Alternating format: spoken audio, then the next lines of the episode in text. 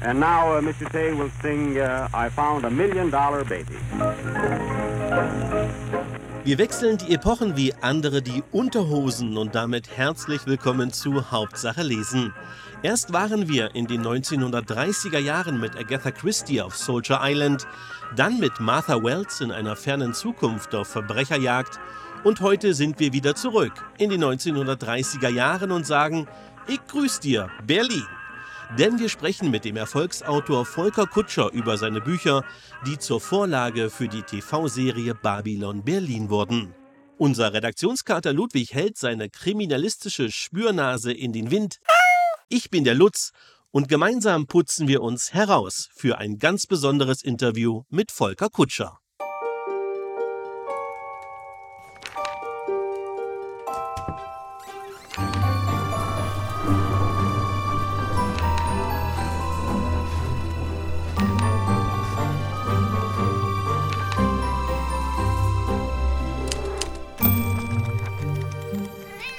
Transatlantik ist der mittlerweile neunte Band der beliebten Krimireihe um den Kommissar Gerion Rath, der hauptsächlich in Berlin der 1920er und 30er Jahre ermittelt. Doch bevor wir zur Handlung kommen, müssen wir zunächst klären, warum der Autor der beliebten Krimireihe im neuesten Band das Grundkonzept geändert hat. In Transatlantik ermittelt nämlich vor allem Charlotte Rath, während ihr Mann, der ehemalige Kommissar, das erste Mal in die Nebenrolle wechselt.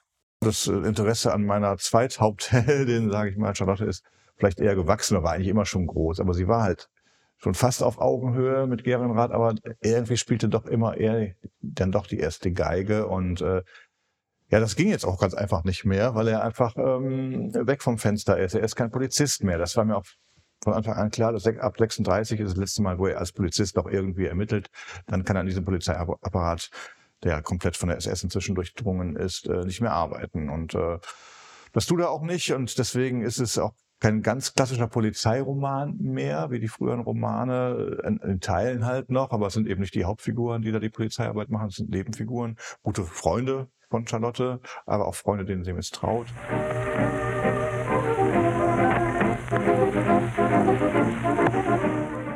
Frühjahr 1937. Während ihr Mann Gerion in Amerika auf seinen Erzfeind trifft, ist Charlotte Rath in Berlin einem Mörder auf der Spur. Und sie hat noch einiges mehr zu tun. Sie will ihren ehemaligen Ziehsohn Fritze aus einer Nervenheilanstalt herausholen und auch noch das Verschwinden ihrer Freundin Greta aufklären. Indes geschehen auf der anderen Seite des Atlantiks Dinge, die sie niemals für möglich halten würde. Denn Charlotte geht immer noch davon aus, dass ihr Mann tot ist. Wie in allen Romanen der Buchreihe erwartet den Leser auch in Transatlantik eine meisterhaft inszenierte Mischung aus spannendem Kriminalfall und Sittengemälde, inklusive historischer Figuren, die Volker Kutscher immer wieder gern in seine Geschichten einbaut. Im neuesten Band ist es einmal mehr die Nazi-Größe Hermann Göring. Ja, das, was in den fiktiven Szenen passiert, ist natürlich dann erfunden und fiktiv, aber ich versuche natürlich schon, die ähm, realen historischen Figuren möglichst so ähm, ja auch auftauchen und sprechen und handeln zu lassen, wie sie auch überliefert sind. Also das ist in dem Fall hauptsächlich ja in dem Roman ist es Göring, der am Ende auftaucht.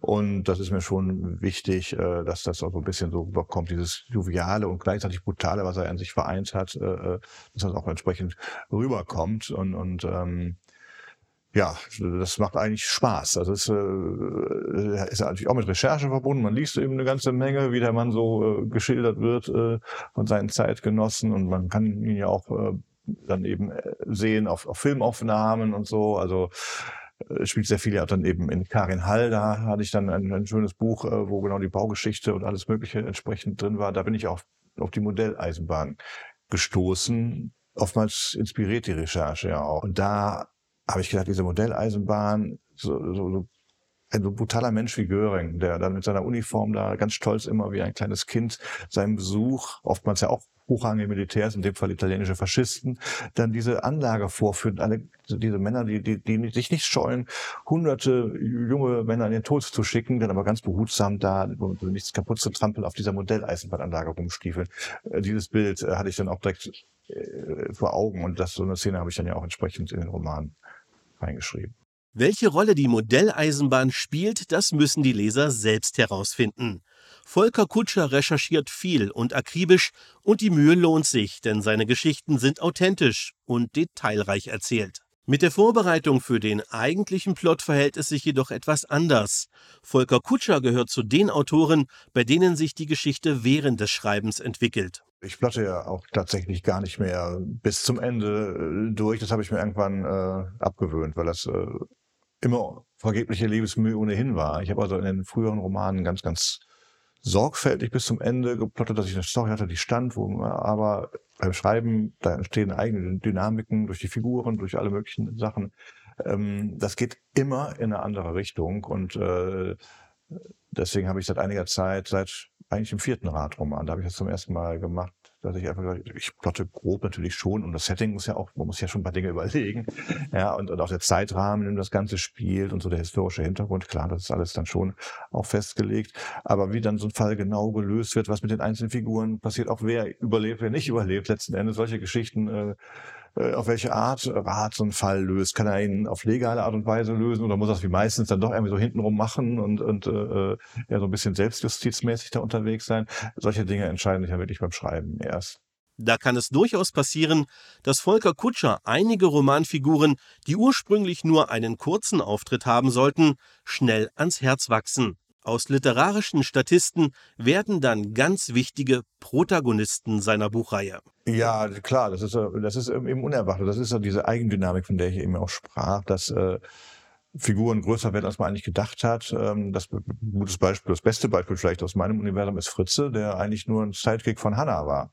Also das war nicht mal die, die wichtigste Nebenfigur da, das war ja ein Märzgefallene, wo die beiden auf der Straße lebten und sie irgendwann so eher lästig an ihrer Seite hatte.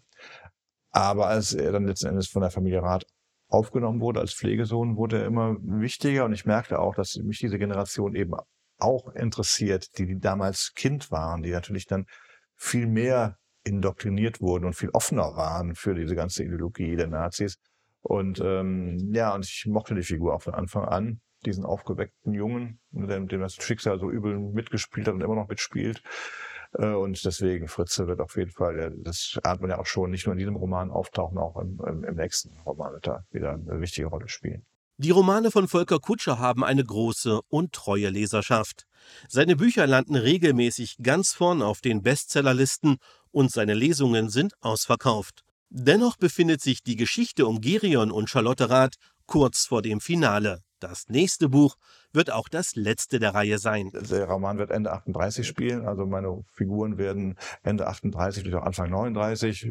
Ich weiß noch nicht, ob der Jahreswechsel eine Rolle spielen wird, aber eben in diesem Zeitrahmen werden die dann in die ja, historische Realität entlassen und dann kann, äh, kann sich jeder die Gedanken machen, was mit ihnen dann so sein wird. Aber glücklich bis ans Lebensende, wenn man noch den Holocaust und den Krieg vor sich hat, ist jedenfalls schwierig. Im Herbst wird es dann bereits soweit sein, dann erscheint der letzte Band der beliebten Buchreihe von Volker Kutscher. In wenigen Wochen soll auch der Titel und der genaue Starttermin bekannt gegeben werden. Ende des Jahres werden wir also erfahren, wie die Geschichte von Gerion und Charlotte Rath zu Ende geht. Bis dahin lohnt sich natürlich ein Blick in den aktuellen Roman oder gleich die gesamte Buchreihe. Noch schnell für die Akten der Vermerk, dass Transatlantik von uns selbstverständlich 5 von 5 Modelleisenbahnen bekommt. Mehr geht nicht. Wir, der Ludwig und der Lutz, sind gespannt auf das Ende der Buchreihe und wünschen viel Spaß mit den Büchern von Volker Kutscher.